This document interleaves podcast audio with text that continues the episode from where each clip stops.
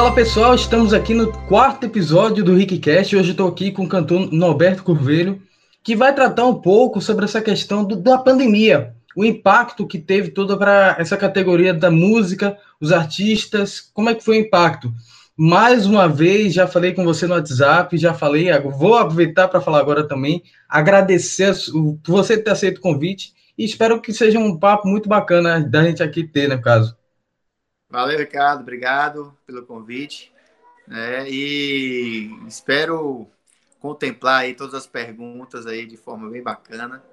Né? Que esse momento difícil que a gente está passando, a gente está trabalhando muito, porém, assim, ainda é forma de, de produzir, né? Muitas coisas ainda estão tá em fase de produção. Mas o que a gente, a gente mais gosta de fazer é tocar é, é, é para o público né? O público pertinho da gente, por enquanto a gente não está podendo. Vou aproveitar, eu sei que deve ser uma pergunta que você responde sempre e tal, mas até por curiosidade minha, mas como é que a música chegou para vocês? Desde pequeno você tocava? Como é que foi essa aventura que se tornou coisa séria para você? Pois é, esse esse dom aí que Deus me deu, que eu falo que foi Deus, porque na minha, na minha família não tinha ninguém músico assim que que eu me lembro que eu falava assim, ah, eu quero ser igual meu tio, meu primo, não tinha ninguém. Mas eu lembro que assim, nos primeiros presentes que eu ganhava de, de aniversário ou, ou, de alguém assim, algum piano de brinquedo, eu conseguia de ouvido tirar a música Parabéns para você, as musiquinhas de infância sim, né? sim. De, de, de, que eu ouvia na escola, eu conseguia tirar de ouvido no piano de brinquedo e tal, mas, mas nada demais. Mas eu sempre gostei da música, né? É, já, já ganhei um prêmio fazendo uma dublagem do, da, da, da, banda Trem da Alegria, que é uma, uma banda que fez muito sucesso na, na nos anos 80.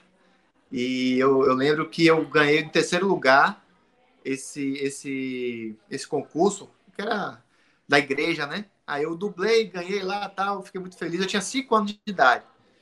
E aí na verdade, essa parte profissional, eu comecei na faculdade, que eu fui para a Jequié. Nesse, nesse período do início da faculdade, né, eu aprendi a tocar cavaquinho, né, eu já tocava um pouco de violão, já é, é, é fazia alguns poemas, mas nada ainda música, né? Cantar para todo mundo ouvir, eu tinha maior vergonha. Eu era muito tímido. Mas quando teve a greve na faculdade, de, de Jequié, na UESB, aí eu fiquei três meses em Eunápolis, na minha cidade, né? Que é pertinho de Porto Seguro aqui e tal. E nesse período eu entrei numa banda de pagode, tocando cavaquinho. E aí, daí pronto, aí comecei a tocar meio que profissionalmente, né? Era por brincadeira, mas eu já tinha ali mais ou menos uns 18 anos, né? 18, 19 anos, já, já começava a, a querer tocar. Mas cantar mesmo foi logo, foi depois, em 2002, 2002 mais ou menos, que eu, eu tocava cavaquinho numa banda de, de axé e pagode lá em Jequié. E aí essa banda de axé e pagode no São João formou um repertório para tocar forró, para ganhar uma grana, né? E aí foi onde eu entrei e o momento estava estourado a banda Fala Mansa e eu peguei cinco músicas do Fala Mansa que eu gostava de tocar para mim mesmo, né? Dentro de casa. Sim, sim. E ensaiei e falei pro, pro, pro cantor, falei, velho, é, quando você quiser descansar um pouco do show, eu, eu sei aqui cinco músicas. E aí foi assim que a gente combinou. No momento que ele ia descansar, eu entrava cantando essas cinco músicas, ele descansava, e aí foi onde eu comecei a, a cantar ali, pegar o microfone e cantar mesmo com um público maior, né? Mas era muito tímido mesmo. Eu ficava ali no cavaquinho olhando para baixo, tal. Gostava de dançar, gostava da dança.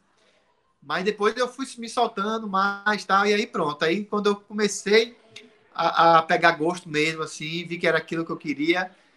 Só que tinha educação física para me formar, né? Mas aí, e tudo. E aí eu fiquei paralelo a Cangai de Jeg, que um ano depois eu, eu formei a Cangai de Jeg, né? Já tocando forró. E depois me formei, aí voltei para a música de novo. Aí não, não larguei mais a música.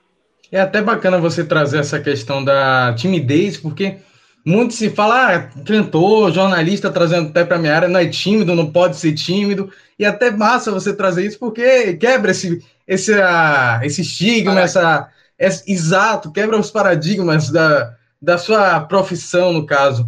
Mas agora, voltando para os dias atuais e para o tema do, do episódio, de primeiro, assim, logo quando começou de fato a pandemia, todo mundo tinha aquela esperança de ser tipo 2020 mesmo, a gente já está liberado, já ter voltado ao normal.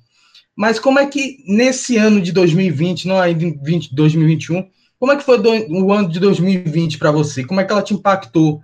Como é que foi a sua experiência com, com a pandemia e a música, no caso? Então, 2020 foi aquela coisa nova, né?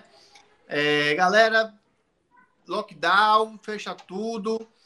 E eu tinha alguns shows já programados, aí eu tive né, cancelar tudo. E, mas eu falei, não, isso aí, se Deus quiser, vai, vai ser 15 dias, né? Tá de volta aí. Vai... Porque eles falaram, ó, vai ser bloqueado por 15 dias e vamos ver o que, que vai dar, depois pode ser prorrogado. Mas a gente tinha esperança de ser só aqueles 15 dias mesmo. Não, o São João tá vindo aí e tal. Vai, o que eu perdi agora, eu vou recuperar no São João. E aí foi 15 dias, foi 30, 45 e 60 e nada. E a gente viu que o negócio ficou sério, né? Que muita gente realmente passando mal, falecendo. E aí, aquela. E a gente também na parte de, de entretenimento, sofrendo, claro que gente, com o maior respeito, né? Eu perdi amigos, perdi é, é, pessoas próximas, assim, que, que realmente. Mas a parte financeira realmente começou a, a piscar, né? Poxa, e aí, para fazer como? O vai fazer? Mas a gente.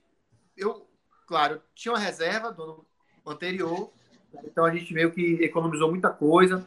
Eu deixei de rodar com carro, né? Tirei o seguro de um carro, esse carro que eu estava rodando, tirei o seguro dele. É, quer dizer, deixei de pagar, né? Falei, ó, não, vai, não, vou, não, não, vou renovar mais. E aí deixei ele encostado lá, então rodando com carro só, começou a fazer as economias para segurar, pensando que ter São João. Quando chegou em junho e nada de São João, eu falei, é, lascou. E aí comecei a, a pensar em outras formas, né?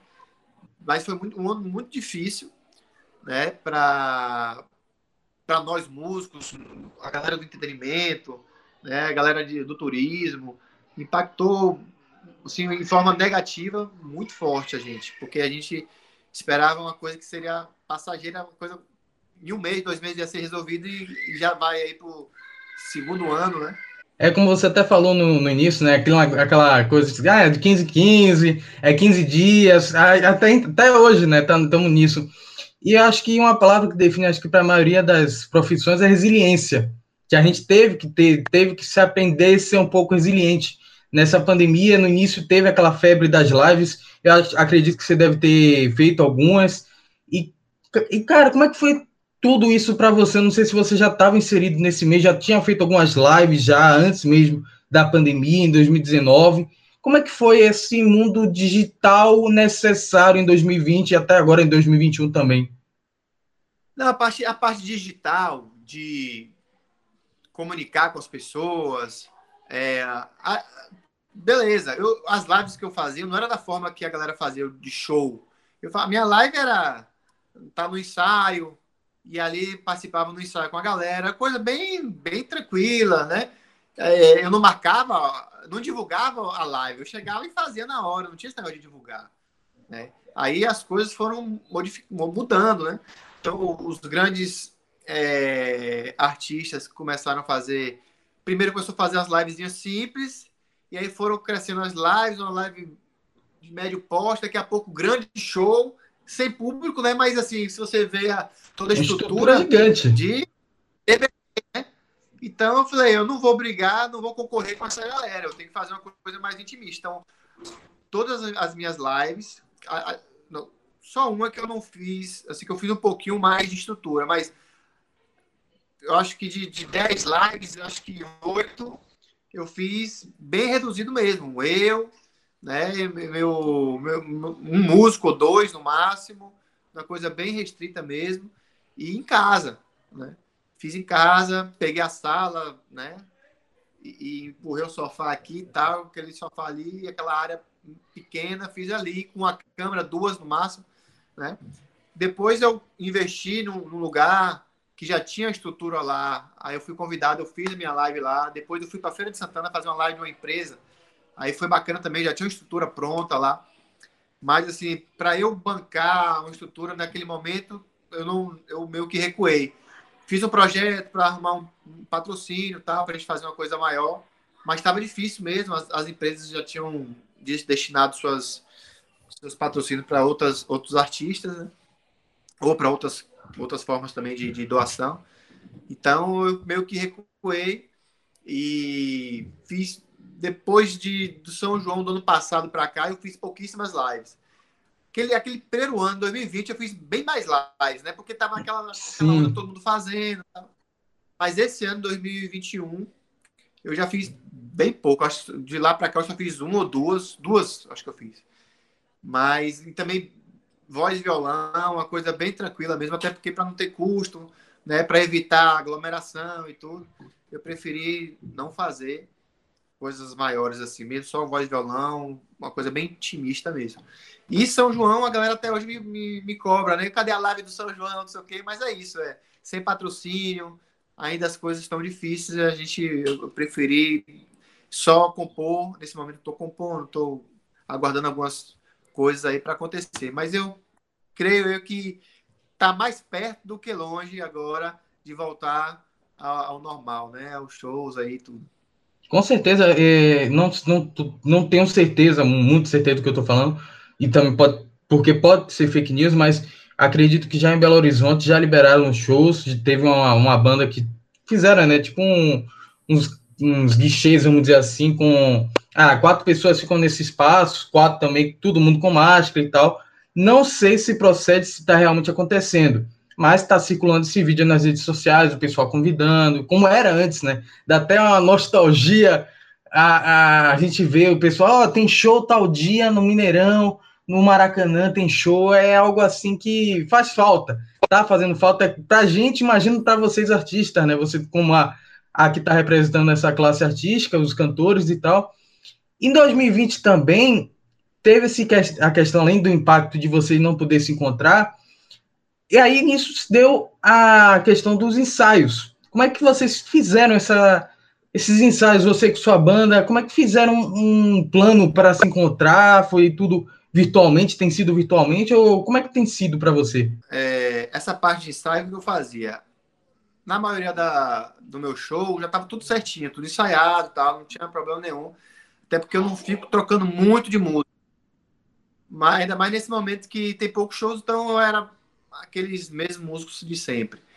Mas é, vamos colocar aí de do carnaval do ano passado, que foi meu último show grande para público aberto, né? né?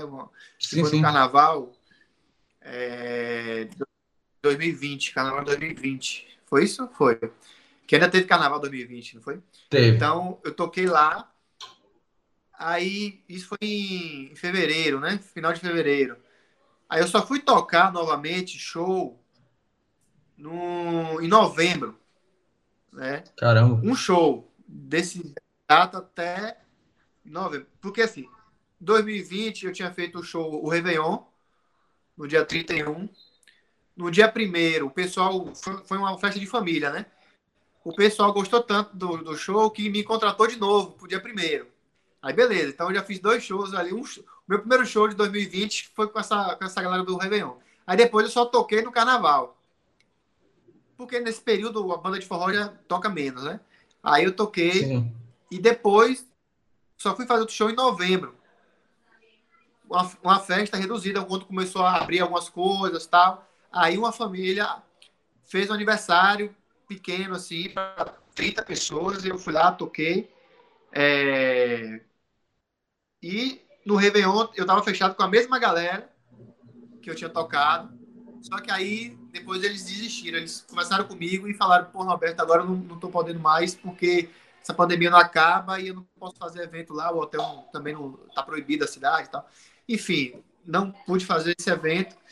E só fui tocar mesmo nas lives, né? Não, não fiz show. Então vamos botar aí que vai fazer quase um ano e meio só fiz três shows, né? Assim, com uma grana que, que eu conseguia sustentar, né? Não teve São João, não teve Réveillon de 2020 para 2021. 2021 não teve São João novamente. Então a gente meio que tem que se virar em outra área. Né? Eu mesmo estou me virando em outra área para poder dar um gás aí, para poder se manter vivo nessa situação. Porque a gente tem que conseguir atravessar essa. Sim, essa sim. Maré braba aí que está contra a gente, mas a gente tem que estar tá nadando abraçada mesmo para conseguir chegar do outro lado. Chegando do outro lado, que quando passar tudo aí, a gente, a olha para trás, é quem sobreviveu aqui nessa, nessa onda, pá, de trabalhar, beleza, vai, conseguir, vai ficar mais forte, né? Eu acredito muito nisso. E vai sair com, a, é, com mais experiência, querendo ou não. Mesmo se não tivesse pandemia, teria esse crescimento de experiência, mas eu acho que situações como essa trazem momentos para a gente até para refletir e trazer toda aquela questão filosófica que acho que nem cabe aqui. Mas, enfim. Agora, acabei até me fugindo um pouco. O ensaio, no caso, é, a gente só ensaiava quando ia ter show. Né? Como Isso. só teve três shows, então tanto ensaio assim. Os ensaios que a gente fez é, foram uma, duas lives. Mas mesmo assim eu fiz mais um repertório que a gente já vinha tocando, justamente para não ter ensaio. Né? E uma outra música nova que estava acontecendo naquele momento, que eu coloquei, mas assim, os músicos já tocavam, também já tocavam, então foi de boa. Antes de, de dar live, a gente deu uma passadinha na música, isso aí é tranquilo pra gente. A estrutura já estava montada com aquelas músicas, que eu tenho muita música própria que fez muito sucesso, então assim, eu consigo manter um show de sim, músicas sim. próprias, base, então essas músicas nem precisa ensaiar, porque a gente já toca há muitos anos, então pra gente já tá beleza além da questão dos ensaios e tudo, toda essa questão dos shows, tinha algum clipe programado, alguma gravação programada para você lançar e tal na internet, produzir no ano de 2020, até nesse período de 2021 que foi prejudicada? Tinha, sim, claro. É... Claro que a música que, que eu lancei, chamada Saudade Sua, ela tava, eu tava com o pensamento de fazer um clipe legal, com, né, com figurantes, em vários ambientes tal. Só que com a pandemia, fechou tudo, aí eu dei uma sossegada nela. Eu coloquei ela só a letra, né, no YouTube, botei só a letra dela para a galera ir aprendendo e tal. E eu comecei a, conversar com o pessoal do, do videoclipe que eu ia fazer. Ia ser só eu, fazer um esquema só mesmo, eu mesmo andando, cantando, aquela coisa é, sem figurante, sem, sem ninguém. E só que a, acabou ficando tão difícil as coisas que eu acabei também esfriando esse, essa parte também, esperando o momento certo de fazer, o momento certo de lançar, né? Porque às vezes, quando é um artista nacional, um artista que tem muitos seguidores, muitos fãs, você consegue ter um bom patrocínio, você consegue lançar uma música na internet e essa música tem muitos acessos e esses acessos é, é, se tornar grana para o artista, entendeu? No meu caso, não. Ainda meu, ainda estou em intermediário, que só se realmente uma música bombar. Se a música explodir, uhum. aí beleza. É só que assim, tem um feeling de umas músicas, a gente lança na internet um, um voz de violão e tal. Se tiver uma resposta boa, a gente pega, grava ela bonitinho e tal. Como eu fiz com essas músicas aí. Teve um, gostei dela, toquei na, na internet, a galera teve, teve alguns comentários legais e eu meio que testei ela ali aí gravei no estúdio e tal. Só que para fazer um clipe é mais um investimento, então no momento ainda não está é, é, propício a, a, esse investimento, no caso da gente, que não tem patrocínio, que a gente mesmo é. é, é, é a gente tem que tirar dinheiro do bolso para bancar, né? Então, se tivesse uma empresa que bancasse, vai lá, Norberto, eu estou aqui, eu, eu te dou essa estrutura, bota minha marca aí, divulga e, vai-se embora. Aí, beleza, a gente estava amparado, né? Mas, infelizmente, é, eu não tenho empresário, é, é eu e Deus mesmo, e, gente, e, o dinheiro que tem é para pensar daqui a um mês, dois meses, para se sustentar, né? Pagar as contas mesmo só para sobreviver. E assim a gente vai. E foi uma. E, exato, e, e vai passar. A esperança é essa, né? Agora, ainda mais que os números estão em tendência de queda, a vacina está em quase 40% com a primeira dose. 14 com a segunda. Então, a esperança é ainda esse ano. Você tem ainda esperança de tocar no Réveillon esse ano? Já se fala até no Carnaval de 2022. Como é que está essa realidade para você? Já, já tem algum plano para isso? Não, eu estou muito confiante, eu quero que toque. A gente não está aguentando mais, né? Tipo assim, o, o, o entretenimento, é, tipo, tá agonizando. A gente não consegue ficar tanto tempo assim mais não. Então, é, eu, eu creio que com o governo, claro que primeiramente a saúde. Deus é mais aqui querendo pensar só no meu lado, mas a saúde realmente é muito importante. É, mas eu creio que se a saúde está aqui, o entretenimento está aqui, ó, também é importante, né? Porque é onde que as pessoas se divertem, né? Se desestressam. É, é, a gente, através da música, do teatro, não só né, da música, mas do teatro, enfim, de todas as artes, é onde sim, que, sim. que a gente consegue levar um pouco de alegria, ainda mais nesse momento tão difícil, né? Então, é, eu creio que esse Réveillon tem que acontecer, mesmo que seja uma coisa reduzida, ou, ou se não puder ainda abrir para aquele público de milhões de pessoas, mas que faça, é, é, que o governo abrace realmente os artistas e faça uma live, faça em teatros menores, um lugar assim, que sei lá, inventa alguma coisa, quando eles querem. É só perguntar a galera do entretenimento que a, gente aqui sabe como resolver. Né? Só que a gente não tem o recurso porque não, o público que paga o, o, o, a grande parcela né, da conta é o público. Então, como não tem o público dessa vez para pagar o ingresso, para pagar né, uma cerveja na rua, o isopor, o cara lá que está vendendo a cerveja também, o, segurança, os cordeiros. Então, alguém tem que pagar essa conta aí. Já que não tem um público para estar tá lá, vai ter que ser o governo, vai ter que ser alguma coisa aí para ou as, as, as empresas, né, para que abracem aí, façam uma live gigantesca, é, que façam outros eventos menores, já que é só para 300 pessoas, que façam várias festinhas de 300 pessoas em, em, em alguns locais, tudo né, dentro do protocolo de saúde, de segurança, né? Então a gente tá com essa esperança aí. Mas é o que eu falei com, com meus amigos aí, velho. Eu achava que eu nunca é, sobreviveria sem o São João. E já foram dois e eu estou vivo aqui até hoje. Então, graças a Deus, estou aí saúde. Eu tenho que só agradecer a Deus. Minha, minha família está bem, né? É, meu filho acabou de nascer, ele nasceu no momento que realmente eu precisava, né? Deus sabe o que faz. Então, era um momento, talvez se ele não tivesse vindo nesse momento, eu poderia estar muito triste, mas ele veio alegrar nossa casa ali, né? Um ambiente é, foi renovado, né? Tenho minha filha também que é maravilhosa.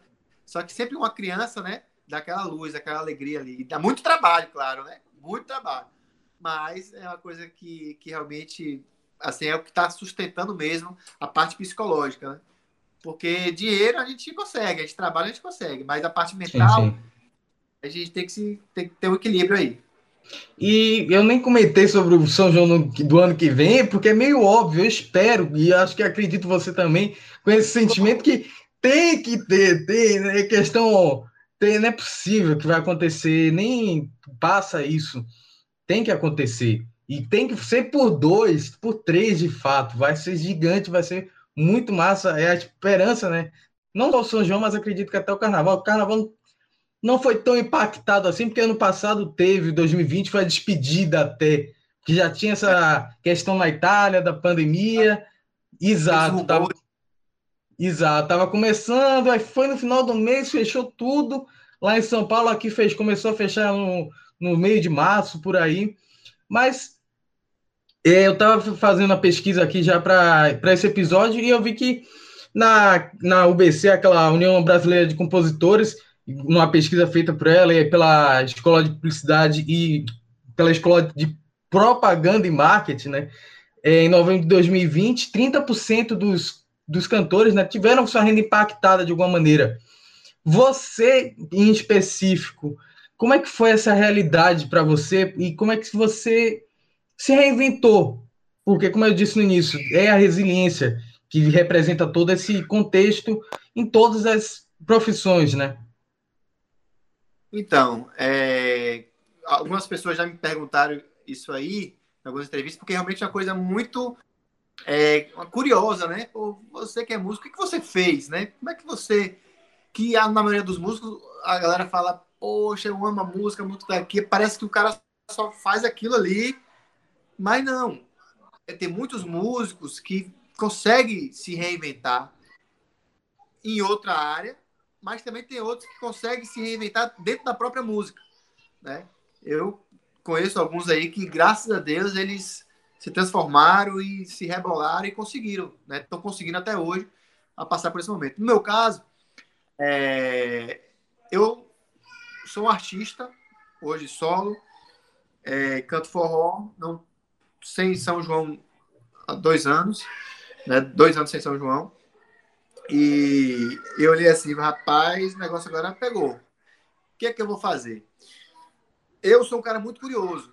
Eu lá em casa, quando eu quebro alguma coisa, uma televisão, eu antes de mandar para consertar, eu vou lá, vou no YouTube, pesquiso, daqui a pouco eu estou abrindo a televisão, conserto e fecho, tá lá funcionando. Ela, ela dura 15 dias funcionando, mas depois.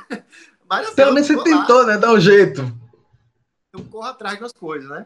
Sim, sim. E nesse período, no caso do ano passado, quando eu vi que 2020, sem São João, eu falei, misericórdia.